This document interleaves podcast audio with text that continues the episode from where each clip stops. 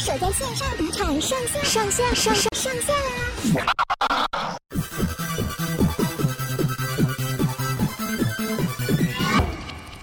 ！Hello，欢迎收听这个礼拜的东京热吗？我是杨咩咩。听说台湾的这个第三级警戒呢，将会持续延长到六月十四号。是不是就跟大家说，其实疫情要解除，其实没有那么的简单。当然，我们当初都会对台湾就是抱持一种信心，就是说，对，要让做给全世界看啊，礼拜就让那个感染人数直接归零。但跟大家说，这有点困难呢。就主要也不是说大家不够用力，而是就是去年日本也非常用力。但你也知道，这款病毒就是 K 笑啊，坐在旁边隔壁桌，你根本没有见过他，也没有跟他讲话，就会中标了。这这感染力真的太强了，所以非常多的朋友啊、前同事们就纷纷就是最近就是疯狂的在问杨咩咩说：“哎、你这日本这一整年下来到底是怎么过的啊？我们现在光是待在家两个多礼拜、三个礼拜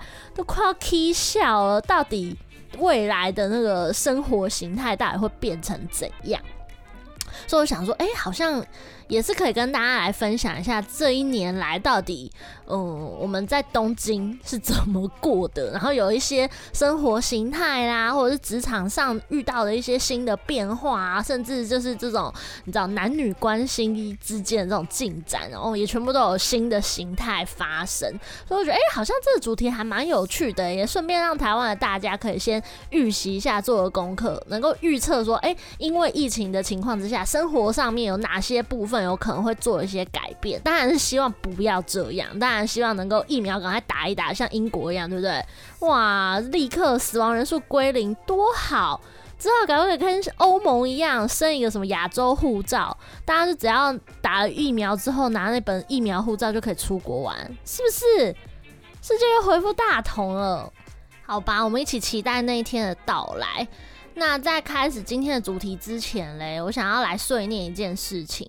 因为其实日本东京也是一样，我们的紧急事态宣言呢已经确定会延长到六月底，所以大家在台湾闷，我在东京其实也还蛮宅的，就除非周末可能就是会跟朋友一起出去走走啦，晃一下，逛逛街，但基本上一到五基本上不取材的话，我也都是在家。那在家干嘛嘞？当然就是工作一结束之后就来追剧啊！我最近追了几部日本的春季档，哎、我真的觉得今年的春季档日剧品质真的非常的优哎。像我现在目前春季的前三名，第一个就离离婚卡兹离婚活动，再来就是欧妈妹达踏大豆田永久子与三名前夫。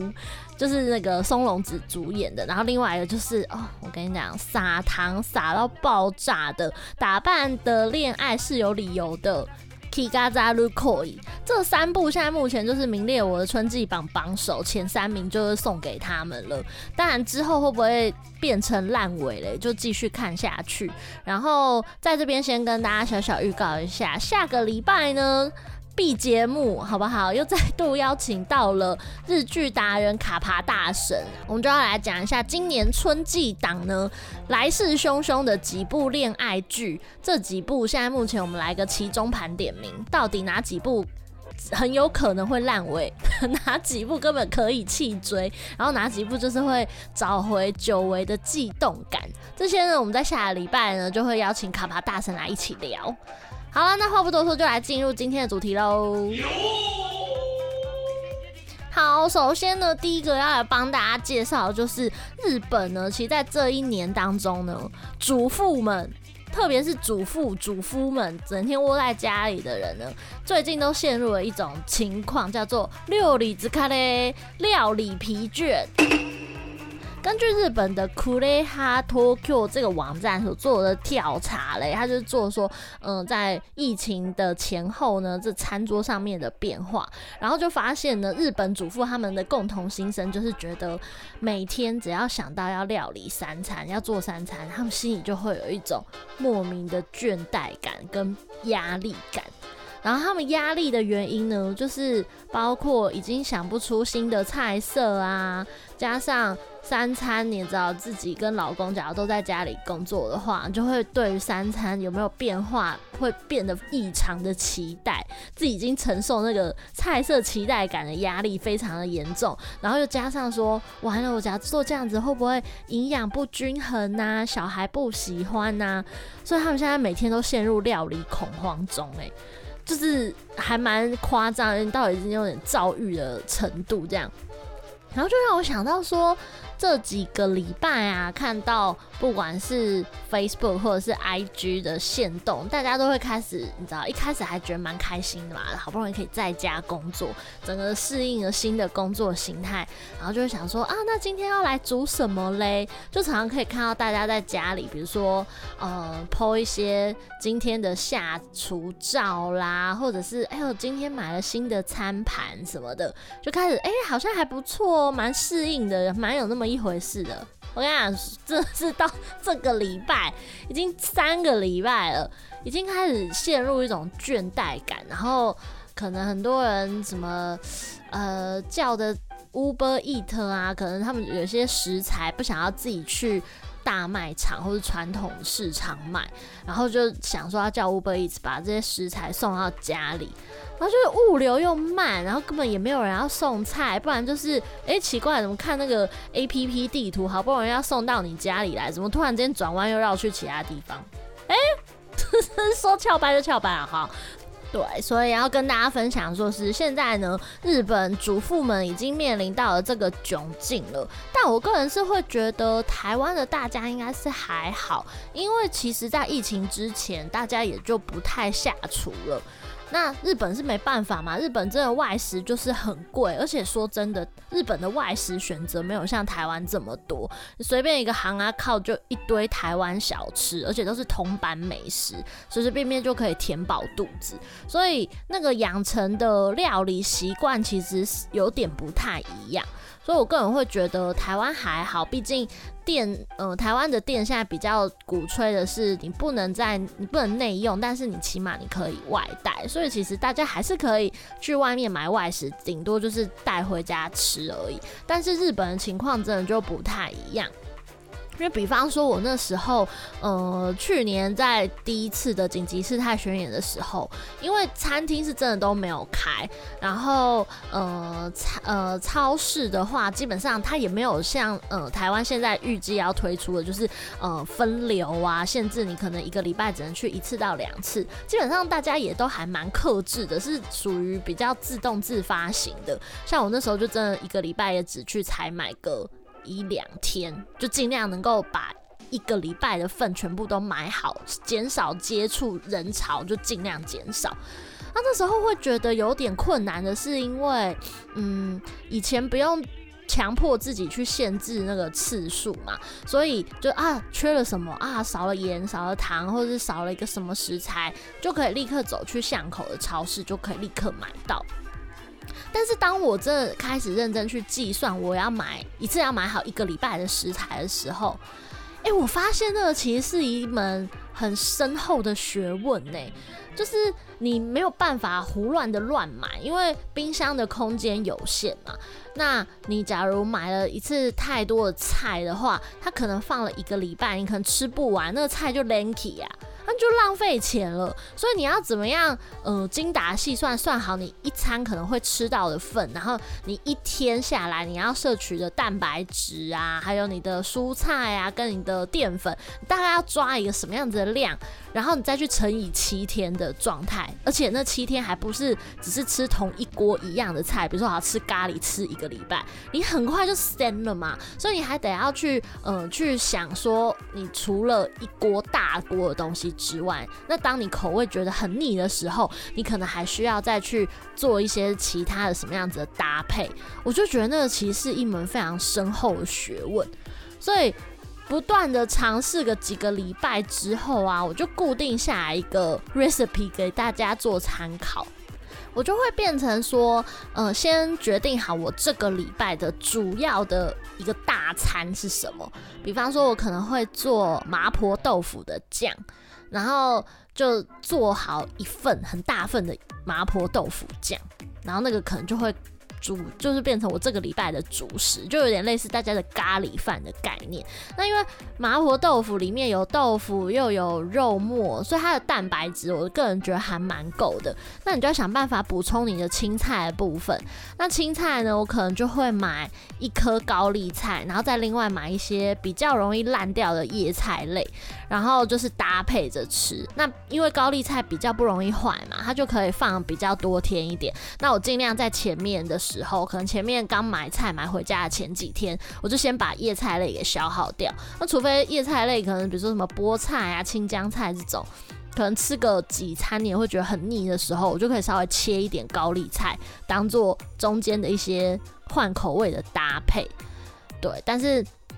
基本上呢，我就会呃以麻婆豆腐、麻婆酱去撑过那个礼拜。那但是每天你吃个饭或是麻婆面，你很快你也会腻，所以我可能就会另外再备一些，比如说肉片呐、或者是鸡腿排。鸡腿排我觉得它真的超好用，它真的是常备菜。因为鸡腿排你只要解冻之后，你干煎哦，不用放油，直接先那个有皮的那一面下去煎之后，它的油就会被你炸出来。你可以用那个鸡皮的那个油就。直接煎好你一整块的鸡腿排，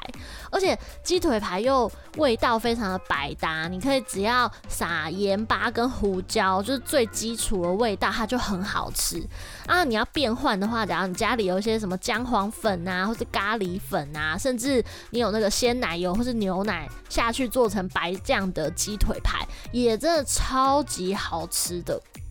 在这边真的无偿的打广告哎！我那时候那个奶油鲜菇鸡腿排这道菜，我其实是看詹姆士的 YouTube 频道学的，因为真的是完全可以体会到那种你已经料理煮到不知道要煮什么的时候。我真的就是靠詹姆士哥哥在在在撑过去的，因为詹姆士的频道很强，他不管是教你西式的菜啊，或者是一些中式很简单的料理，就你会发现哦，好像家里的那些调味料基本上你就应付了过去，然后你就真的就可以变换口味，对，所以就是我觉得某一些主厨们的 YouTuber，我觉得那时候真的是我的拯救良药。配方良药，然后那阵子就很常上网找一些食谱啊什么的，然后去想好哦，我觉得好像买这些东西，它可以再去做一些变换型，比如说泡菜，泡菜真的太重要了。你泡菜，只要你买一盒之后，你随便炒个猪肉，它就是泡菜猪肉，就又咸又香又下饭。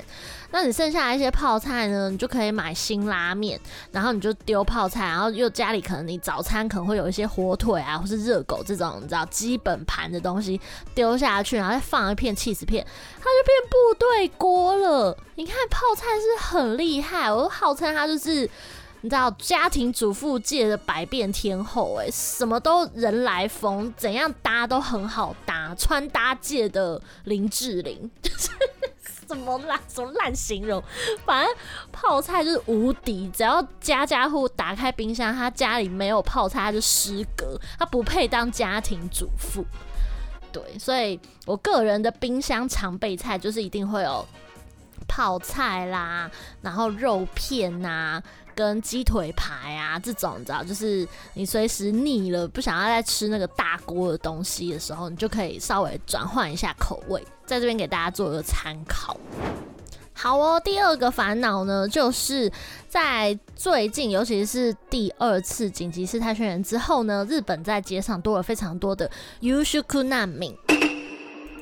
什么是夕食难民呢？也就是晚餐难民。因为呢，日本现在就是政府规定啊，餐厅，然后特别是有贩卖酒精类的这种居酒屋啦，或是一些酒吧，在晚上八点之后呢，就禁止营业。那八点一定要准时关门的情况之下呢，很多餐厅它的 last order 它可能就会设定在七点半。那就想说，天啊，你根本七点可能才刚下班。才刚打完卡，一出去餐厅可能就立刻跟你说：“哎、不行哦，last order 已经结束了。”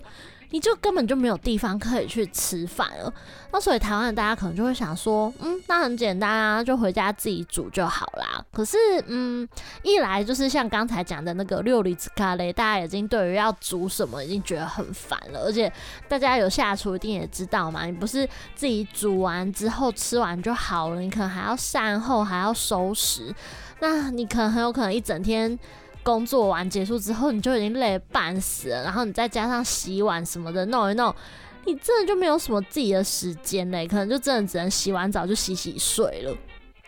然后加上日本其实很多那种 hitori kurashi 的空间呐、它的那个琉璃台的地方其实它是很小的，可能就只够放一个瓦斯炉，就是单个瓦斯炉哦。台湾可能。大部分瓦斯炉都是有两个嘛，对不对？就是有两个火口。可是日本有很多，它是只放得下一个。然后在旁边呢，就是呃俗称的料理台。但是料理台基本上他们可能就是会放一些铁架，是负责洗完碗盘之后你要挂在那边晾干的那个平台。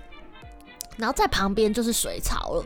所以其实有很多人他们的嗯 hitori kurashi 的空间其实是非常狭窄的，甚至我还有看过有人的家里他们是呃直接火炉，然后旁边就就非常小狭窄的一个细长型的空间，然后所以你你放那个碗盘架都已经要横着放，已经要打直的放了，然后在旁边就是水槽，所以你要另外再加挂一个。平台就是有点像伸缩平台，你从下面的那个橱柜里面把它拉出来，变成一个料理平台。所以就是那个料理的空间其实真的不是非常的够，所以很多人就会觉得啊，就算了吧，料理。太麻烦了，或者是冰箱可能只有那种一层的，它还不是有冷冻跟冷藏分开的，它可能就只有冷藏一格而已。那你就更不要想说刚才讲那些叶菜类啊，只要都是冰冰在那格的话，其实很容易就会烂掉，或者就摆不久。那就觉得那那就算了吧，还自己煮嘞，累都快累死了。所以这些。晚餐难民们呢，其实有很多他可能就只能还是吃コンビニ啊，就去一些便利商店啊，或者是去超市。就假如大家有来日本旅游，应该也都知道，就是日本的超市，每次过了晚上八九点之后，哦，那边就是家庭主妇们的战场，然后也是上班族们下班之后在那边觅食的好地方。 因为就是日本的超市到了晚上九点，就有一些熟食，它可能要赶快把它消掉，不然就是丢掉就会浪费，所以基本上打折都是九折起跳，九折、八折、七折的。然后因为它上面的那个贴纸就是黄色的嘛，特别的醒目。然后就好几次就是晚上九点多的时候去超市，去超市想说，哎，去晃一下，然后看有什么便宜的东西可以捡。哎、上班族们真的是快很准哎、只要九点时间一到哦，大家就是哇蜂拥而上，而且大家眼神非常的犀利，就只要盯着那个黄色的类别驴就好了，就是有那个黄色的那个贴纸那个东西，就看到之后先看数字二或三哦，一三就立刻先扫，二或一还不一定拿哦，三的绝对是立刻扫光。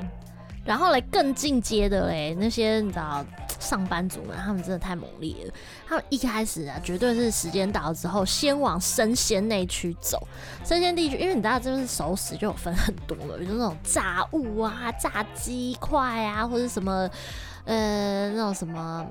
面卡兹那种的，就是基本款的，他们不太会抢。他们要抢都是已经去往生鱼片啊、寿司那区，哎、欸。生鱼片寿司非常的贵耶，有时候就一盒可能都要四五百块日币，打个两折三折下来之后，哇，那不得了，就是一盒就直接是。就是你知道，就是完全是可以入手的价钱，然后旁边就刚好是啤酒区，很多人就是杀了之后就走，直接就拿一罐啤酒回家配，然后那边嘻嘻哈哈，超开心。每次要抢那个生鱼片那区的时候，永远都抢不过他们，而且他们这眼神都是杀红了眼，超可怕的。所以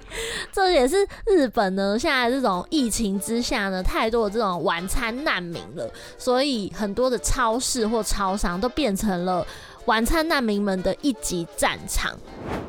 接下来第三个日本这一年的现象呢，就是 Corona 太多。Corona 虎多利呢，也就是 Corona 肥胖，疫情肥胖。相信应该台湾的大家最近应该也还蛮有感的吧？我最近也常看到一些朋友他们在他们的 FB 上面说，台湾还没有宣布四级警戒，我的体重先达到四级警戒。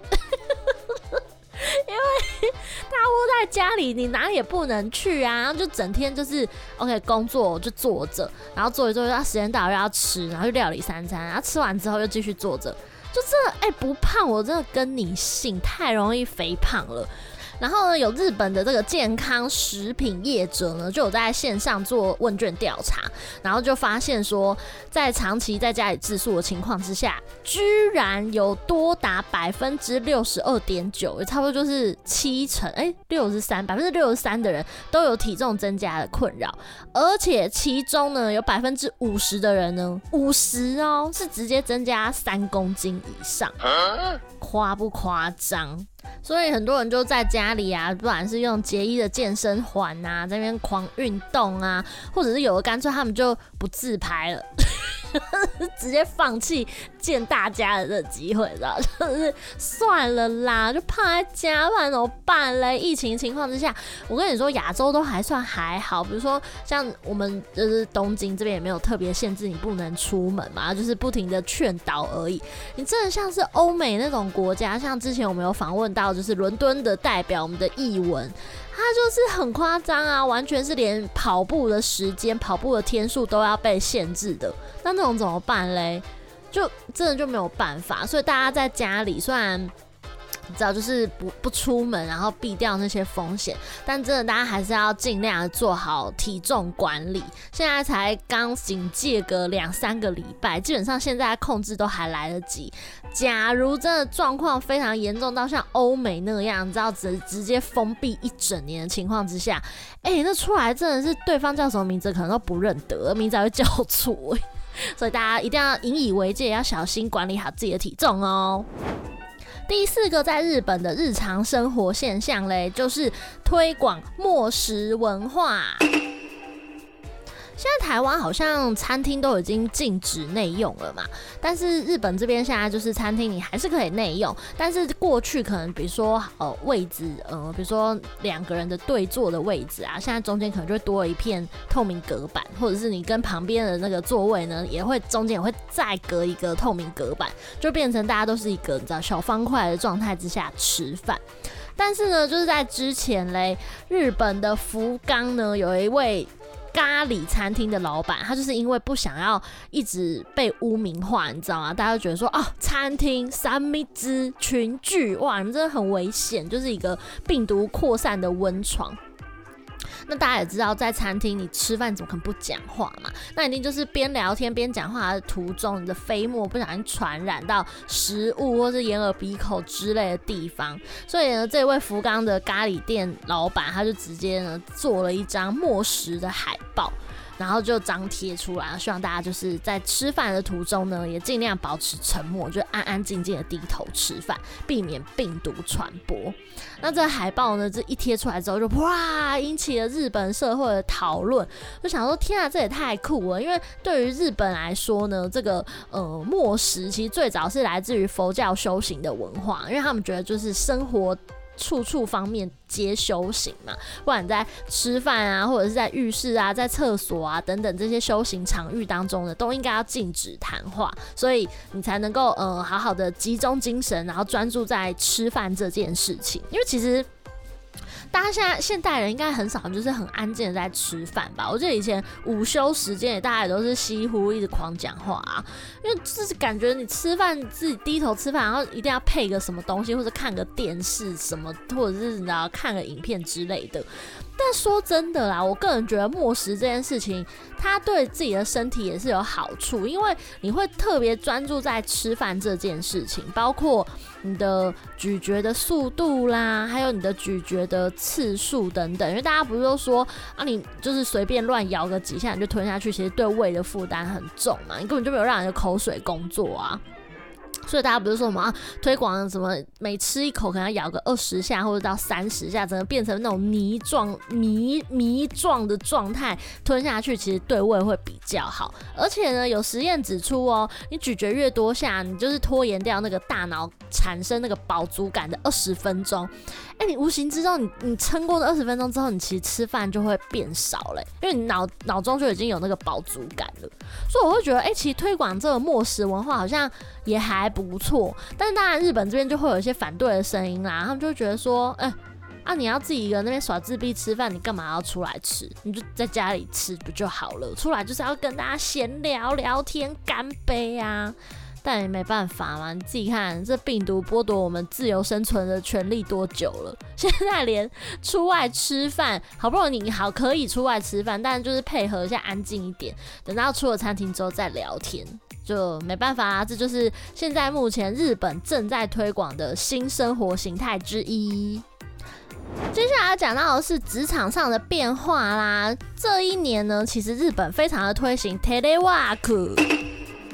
Telework 呢，中文其实就是远端工作啦。然后除了这个远端工作之外呢，其实还有另外一招，就是避开通勤人潮的时差出勤。比如说日本，其实大部分的那个呃，怎么讲，电车最拥挤的程度最强烈的时候，应该大概就是早上七点到九点这段时间吧。因为就很多人可能从埼玉啊，或者千叶啊，或者神奈川啊，然后开始往东京涌进的时候，那前工作呃，怎么讲，九点。点或十点打卡前一两个小时，其实是非常拥挤的状态，所以其实那时候杨咩咩的公司吧，其实也有一阵子是在呃实施这个时差出行跟 telework 是一起的，就是呃尽量都还是。鼓励大家 telework 远端工作，然后你假如真的是嗯不得已、非必要的状态，但真的必须要出勤要到公司的话，那你就是避开那个人潮最拥挤的时段。所以那时候我记得，假如我们要进公司的话，就有被规定说一定要在呃起码早上十一点之后，十一点到十二点左右再出勤，因为就是接近中午的时间，大家基本上要到公司的人也已经到公司了，那就可以。巧妙的避开人潮，这样会比较安全。那讲到 telework 远端工作嘞，其实杨咩咩最近身边有一些朋友们也已经在家里工作了两三个礼拜吧。我说台湾现在人在台湾的朋友们哦、然后一开始都会很兴奋，大家会互相传讯息说：“哎、你们公司开始远端工作了吗？你们开始 work from home 了吗？”一开始还会觉得哇，自己能够 work from home 是一件非常开心，然后很新鲜的一件事情。但是到现在目前已经两三个礼拜过去了，开始就出现这种 telework 的这种疲倦感了。尤其是杨咩咩身边有些朋友啊，已经有了小孩的，然后现在不是台湾的那个嗯、孩子们现在都是停课的状态吗？所以你在家里工作，然后你又得要同时应付一两个小小孩，然后可能你在。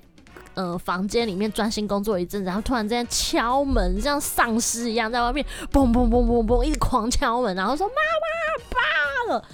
你哪有办法好好工作啊？所以我现在身边的所有朋友们，只要家里有小小孩的，每个都在呼天抢地，然后非常的崩溃，就想说再不开课，他们自己可能就要先你知道。就就干脆先感染，先送去医院好了，就超级想要逃脱家里的。所以其实除了这个很不方便的地方之外，也开始有人发现，就是你常常在窝在家里工作，你就会变成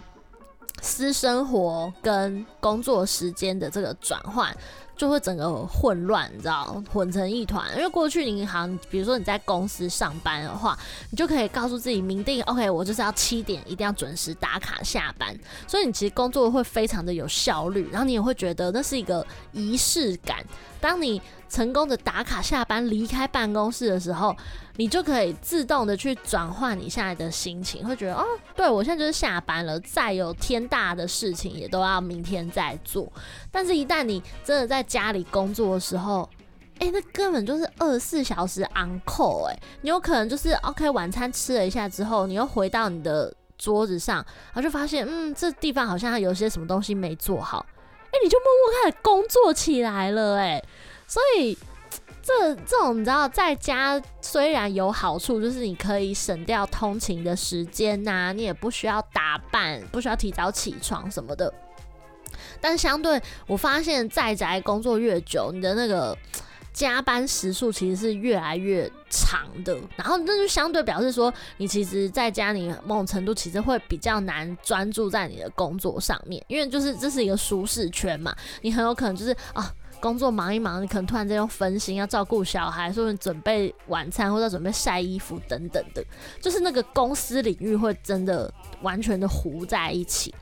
然后加上，毕竟你知道家里就是一个舒服的地方啊，又不像是公司，你可能有非常 OK 的坐久了也不会累的办公桌椅，因为可能就坐一坐就腰酸背痛。我记得我那时候人在那个永福亭，就前一个 share house 的时候，哎妈，那房间真的是小到爆炸。我那时候在房间里工作没多久，我真的就不行了，我就把我的电脑什么的全部都搬到客厅。可偏偏我们的客厅又是那种你知道吗？合适的，就非常低的一张桌子，然后你就是只能坐在地板上。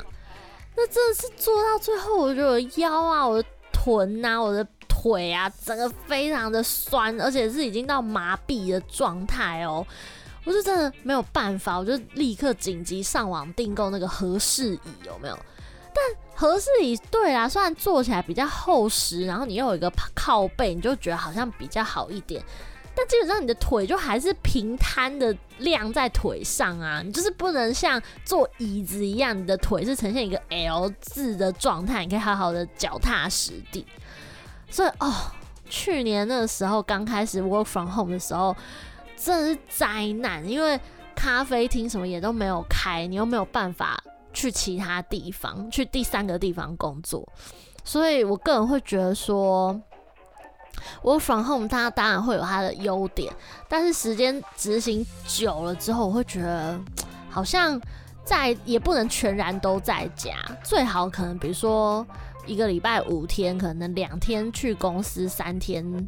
在在宅吧。我觉得这好像是会一个比较好的搭配，或者是一天去公司，其他天在宅，就是还是要有一点点。在公司转换那个环境的感觉，可能自己工作也会比较有效率。接下来就来聊一下两性问题啦，你知道吗？疫情也会影响两性关系。第一个要来介绍就是 Corona 离婚。我觉得这应该大家应该不难想象吧，因为包括刚才讲到那个 Corona 子卡雷啊，六里子卡雷，那大家想可以想见，夫妻两个人都窝在同一个地方，然后呃，你完全没有任何的场域，比如说去其中一方去公司，然后两个人全部都窝在家里的话。哎、真的超级无敌容易吵架的。像之前我们有访问的那个伦敦特派员译文，他有讲到，她跟她老公就一直都待在同一个地方，然后。嗯，她自己也有工作，她老公也有工作，那加上她老公又得要时不时就是要线上 meeting 之类的，那就变成网络，你知道，就是家里的那个 比较热点的地方一定要给老公，然后她自己就只能非常委屈的窝在房间里面工作。然后假设这个 online meeting，它只要时间拉得非常的长的话，你可能又不能轻易的走动，你比如说你要煮饭啊什么，就又会有其他的噪音会影响到对方开会。就真的非常的不方便呢。假如是那种嗯小家庭，然后没有自己个人的房间的话，真的是两个人之间的作息就真的会被影响。然后就是之前啊，也有发现有一些人他们离婚的原因是因为平常我们比如说对待家人或是对待自己亲密的另外一半的时候，我们会是某一个样子嘛。但是 你突然之间哎看到老公。有一个你知道上班的 mode，一个上班模式开启，可能他比较 social 啦，或者是他在会议当中会说，哦，是是是，那这点就交给我就好。就你会突然之间看到老公另外一面，就哎呦我，吓到，也不知道是好的还是不好的啦。因为有人可能看到自己的另外一半有这种比较 social 社交的一面，会觉得哎呀。他塔诺玛西，非常的值得信赖，哎，可以值得托付终身的一种感觉，然后就觉得很有安全感。但是相对的，就是像刚才讲的啊，吵架啊，然后在日本的情况就更激烈，因为你也知道，日本的老公真很少在帮忙做家事或者处理家务，甚至照顾小孩。那现在夫妻两个人都一样在家里工作了，同样的出勤时间，但是有非常多的人，就是呃日本夫妻可能同样在家的话，育儿或是料理三餐，就还是老婆要处理。那大家也想见，现在这种两性平权时代，哎、我也是有在赚钱，好不好？凭什么这些家务事都还是得要我来处理，然后你就可以乖乖坐在家里工作？没有没有，好不好，老娘对不对？所以呢，就很多人就为了这件事情摆不平。然后平常都是老婆在照顾小孩，那你现在多的时间窝在家，小孩当然要找，还是先找妈妈，老公就当没事哎、就坐在旁边，你知道，就是装忙啊，各种装忙。然后吃饭时间可能好，有的人会就是好一点，会出去帮忙买饭什么的。但就是你还是很明显感觉到那个自己因为跟小孩比较亲近，所以你相对你就要付出比较多时间去安抚小孩的那种不公平性就出来了。那这是其中一个原因，然后另外有一个原因就是，嗯，假设啦，这个情况到非常偏激的情况是那种有家庭暴力的情况，比如说家暴啦，或虐待小孩啊什么的。那现在在疫情期间，你又没有其他地方可以逃，你也没有任何的管道可以申诉，所以就变成相对的这种家庭暴力的因素也突然之间的暴涨，就会变得哎、反而更助长这个火苗去去燃烧，然后所以才会有这么多人在疫情的期间呢就离婚了。所以我觉得这个故事告诉我们，就是。第三个环境去当一个缓冲，当一个润滑剂，其实是还蛮有必要的哎，不然二十四小时都跟同样的一个人朝夕相处，本来很有话聊，聊到最后也都会不知道要聊什么，然后就彼此尴尬，然后各自望着天花板。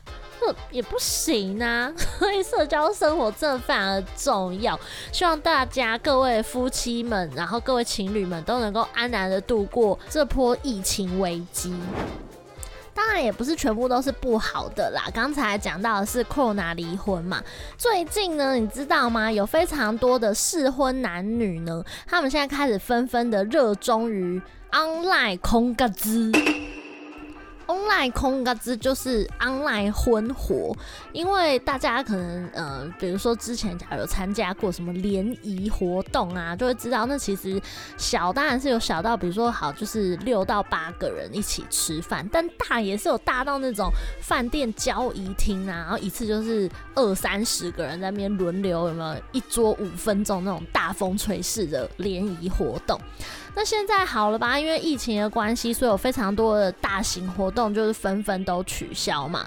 但是幸福是不能等的啊，对不对？适婚年龄的男男女女们错过现在这黄金时期，下次要再结婚又要等好几年，那怎么办嘞？日本现在呢，就是有非常多的这种婚活难民们，他们就开始纷纷的呢，就是参加这种线上的婚活活动。那过去你可能就是呃。透过任何的管道报名之后呢，你就是要实际到那个会场去去 check in 嘛，去报道。但现在这个 online 婚活非常的有趣哦，你只要在事先呢，在网络上报名之后，当天主办单位他就会寄送一条那个 URL 给你，就比如说是 Zoom 的啦，或是某一个这种线上聊天的软体的这个连接，那你只要在呃一定的时间之内点进去就 OK 了。然后这种嗯 online 婚活呢，它可能是从一对一的聊天室，然后到这种大型的，比如说十几二十个人的这种大型聊天室，各式各样的人数都有。然后就是在你呃线上报名的时候，他就会先问你说你喜欢是什么样子的类型，他就尽量去帮你安排你喜欢的菜，让你跟他可以一对一聊天。那为什么这种 online 婚活现在会在日本非常的火红嘞？就除了是因为疫情的关系以外，假如过去有去参加过那种大型联谊的人，应该就会知道，哎、那现场。烟硝味非常的浓厚哎，我那时候就曾经在我的呃在台湾工作的时候，就是前前东家，然后那时候他们就是有举办那个新竹竹科那边一种联谊活动嘛，啊那时候因为女生数量就是比较少，所以我们这些工作人员就是要进去贴卡这样，但我个人是也觉得还不错，因为我也没有参加过，所以就以一种。怎么讲？装脚的姿态就下去玩，然后反正也就只是交朋友去聊聊天而已嘛，还可以免费吃东西，就还不错。哎、那现场真的各式各样的人都有，就是那种怪咖也很多，然后那种觉得还不错、条件蛮好的人也有。重点是大家那种彼此同性之间互相比较的那种竞争心态，你就会觉得哇，在那边。不是很自在、欸，就是彼此都是用一种人肉市场的眼神角度，然后再打量每个人。比如说，OK，你现在轮到这一桌，然后女生之间就会有一种，哎呦，现在目测大概啊年龄三十以上，然后看起来可能就是身上的行头啊，可能拿着什么 Prada 包包啊什么，然后就开始这样互相比较。然后，只要这个男生这样互相轮过了一轮之后。因为条件比较好的人，就开始看到女生们就开始想要，你知道，疯狂的找话题，想要把对方留住，有点，你知道，让对方的眼球可以放在自己的身上。所以我就觉得参加过那么一次之后，我就觉得，呃，这种人肉贩卖市场，然后完全只靠外在条件在打量彼此的这种很现实的场合，你不知道为什么就觉得很不舒服。而且因为大家都已经是盛装打扮嘛，那你就会开始。比较啊，就想说天啊，那我自己穿这样是会很不撑头之类的。你真的心情是非常复杂，你根本要顾虑的点、顾虑的那种气氛，还有那个空气实在太多，你根本就没有办法好好的、认真的交朋友。所以我能够理解为什么这个 online 婚活它会现在会造成一股轰动跟风潮，就是因为你可以嗯选择你自己喜欢的环境，你就完全不会被这种条件给束缚。比如说，OK，我今天就在家，然后我只要上半身穿的比较正式一点，然后稍微打扮一下，然后我就只要透过个荧幕，我就可以跟。不同的陌生人聊天，你就不需要去在意那个现场的那个氛围，然后尴尬到你无地自容的时候，你到底应该要怎么办？你就整个要盯全套，你知道吗？所以我觉得，哎、欸，online 好像也还不错。然后除了这 online 婚活之外，大家知道，其实日本还有另外一个那种交友活动，就是不是那个 app 里，不是只是线上 app，就是有一个叫做 ICKY 呀，汉字呢，中文就是写相席屋，相就是呃面向某一个人，就是那个对象对象的那个相，然后席就是位置的那个席次的席，相席屋。然后这个在嗯日本其实还蛮多这种大战，比如说涩谷呀、新居库啊这种地方就特别多。那这种相席屋嘞，它基本上就是它在呃餐厅的外面，它就会告诉你说现在男生几个人，女生几个人。比如说现在你看那外面的扛棒，就觉得哦，现在男生好像可能比如说人比较多，那你身为女生，你就可以免费进去，然后就是里面的 buffet 啊、用餐啊什么，全部都是免费的，你就可以进去就是吃。但是，嗯、因为它是象席屋嘛，象席屋意思就是说你跟对方对面的人互相面对面的坐在一起，然后。跟陌生人坐下来之后，你们就是边用餐边聊天，就是透过这种饭局的方式，然后一直不停的换桌轮动，然后你让你去认识新的朋友。然后通常这种 I C K 呀呢，这种象棋屋呢，女生基本上都是无聊的，都是免费的，只有男生才要付，可能比如说一千到一千五之类。那女生当然就会很吃香啊，就只要进去然后坐着，店员可能一开始他就会先，你进去之后他就会先问你说，哎、你喜欢的类型，喜欢的男生大概是什么样子的路线，他就会帮你找一圈之后，然后就会帮你安排在你觉得还不错的人的位置上。然后这种饭局呢，通常有的是 buffet 式，然后有的是单点式，就是要看餐厅。然后你坐下来之后呢，你就开始跟对方的人开始聊天，聊聊聊聊。通常这种饭局也不会太久啊，就彼此心照不宣，只要聊得来，那就互相交换联络方式。那聊不来的话，就找个借口开脱，其实也就还 OK。所以其实相席屋，我个人觉得就是还蛮有趣的。我觉得可能之后，可能等疫情结束之后，可能找。女生朋友进去白吃白喝，顺便做一个社会观察实验。我个人是觉得台湾其实也可以引进这种地方啊，因为。杨咩咩身边的朋友们啊，就有很多都是已经在适婚年龄了，但就是苦于找不到任何的机会去认识陌生人。就大家也知道，出了社会之后，你的工作啦，你的嗯、办公室啊，大概认识的人大概就是那些，你真的很难有机会再去认识新人了。所以我个人会觉得 ICKEA 这种概念其实蛮好的、欸，诶，是不是？这点子其实还不错，提供给台湾的餐厅朋友们做一个参考。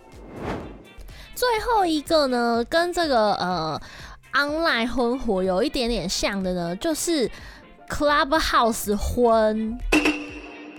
我记得是在今年的二。二月左右吧，那时候就是 Clubhouse 真非常的红，不只是日本，台湾的时候因为适逢农历过年嘛，那所以很多人农历年没事就宅在家，就开 Clubhouse 在那边线上瞎聊。但最近啊，好像 Clubhouse 在台湾又有点回温的感觉，因为大家现在毕竟都待在家嘛，就没有地方去，所以就透过 Clubhouse 这种聊天室的方式呢，就是进去跟很多名人呐、或者一些陌生人就是聊天。那日本呢，就非常有趣，也是因为 Clubhouse 带起来这个风潮之后呢，就非常多的男男女女就在聊天室里面，因为看不到脸的这种独特神秘性，你反而不会把专注力放在对方的外表上，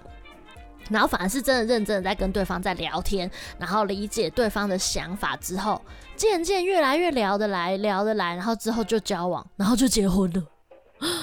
我个人觉得这个其实是一个还不错的方式，因为过去比如说你使用这种交友软体、交友 APP，你就是一定得要拍一些很。你知道人肉市场的照片，才有办法吸眼球啊！就是那是一个绝对视觉的地方。但是你拍出好的照片，不代表你们两个个性相投，然后可能约出来见面之后，也会觉得尴尬尴尬，就哎呦靠啊，怎么对不对？跟 APP 上面什么照片差那么多，遇到鬼这种，就是这种诈欺的案件也超多啊。但是在 Clubhouse 上面，因为你就是。你摒除掉这种绝对视觉这种吸引、这种诱惑陷阱，你完全就是实打实的。你讲什么东西，就表示你肚子里的墨水是什么。我反而觉得用这种方式交来的朋友还比较实在，所以我觉得，嗯，Clubhouse 婚其实也是一个还不错的趋势。就像现在大家会想要听呃 Podcast 啊，就是一种。工作或者在念书的时候，耳边的一种白噪音的概念是一样，就是现在越来越多人重视听觉的这种思考，因为视觉的东西实在是占满自己的生活比例太多了，偶尔利用零碎的时间去用听的，然后才能够更去了解、深入理解对方的想法，所以我觉得。好像也是蛮有机会的哦。台湾的大家现在想窝在家没事做的话，除了追剧，好不好？我都非常鼓励我身边所有单身的男性跟女性朋友们，拜托，请你们开启你们的 Clubhouse 吧。假如是那种非常能言善道的朋友们，我都超级建议他们透过 Clubhouse 交朋友，因为你知道，就是。物以类聚嘛，就是我杨咩咩虽然可以靠外表，但我不是在靠外表吃饭。我身边的朋友们也都比较少那种，你知道，就是非常重视外表跟形式的那种人。那我就觉得这样子在交友软体上实在是太吃亏了，因为你只要拍不出美照的话，你真的就是没戏唱了。所以就非常推荐大家，假如是这种你知道外在比较吃亏，然后比较不拘小节的人的话呢，搞不好 Clubhouse 就会给你一个新的春天。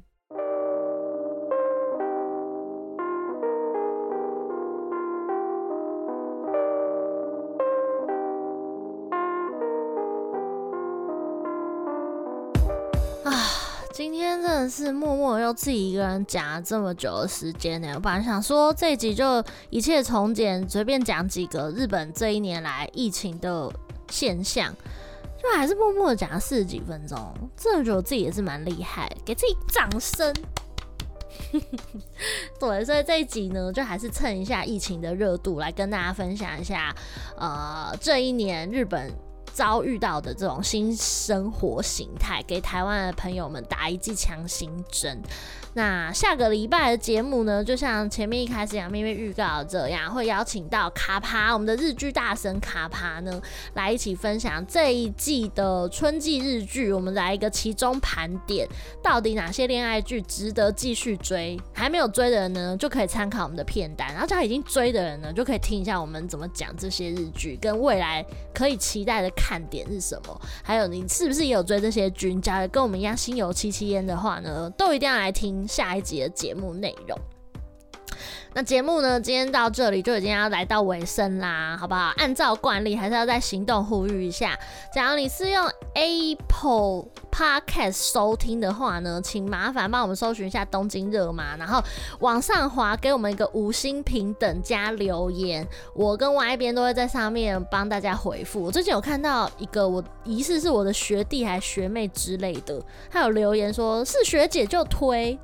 哎、到底是哪一位学弟还是学妹啊？可以那个留清楚一点哦。潘 Sir，我这不太不太清楚到底是哪一位，但是你的留言我看到了，谢谢你。然后之前就是那个杨咩咩的 On Air Channel 的粉专啊，就也有一位听众朋友也上来留言说很喜欢听我的 Podcast。然后我还有在那个脸书上面跟他留言互动，然后碍于隐私就在那边先不要公布，但是就只是想要跟大家说，就是大家不管是透过脸书啦，或者是 Apple Podcast 上面留言的，基本上我都会去看哦，然后请大家就是。好心滑滑手指动一下，帮忙订阅一下，我会非常的感激。然后，假如大家是用 Spotify 收听呢，也欢迎来订阅我们的频道。那同样也可以到我们的 Instagram 搜寻东京热吗，就会有我们的官方频道，由我们的 Y 边来为大家服务哦。今天节目就到这边了，讲嘴巴真的超级干，而且现在是凌晨一点，老娘要睡觉，明天还要上班。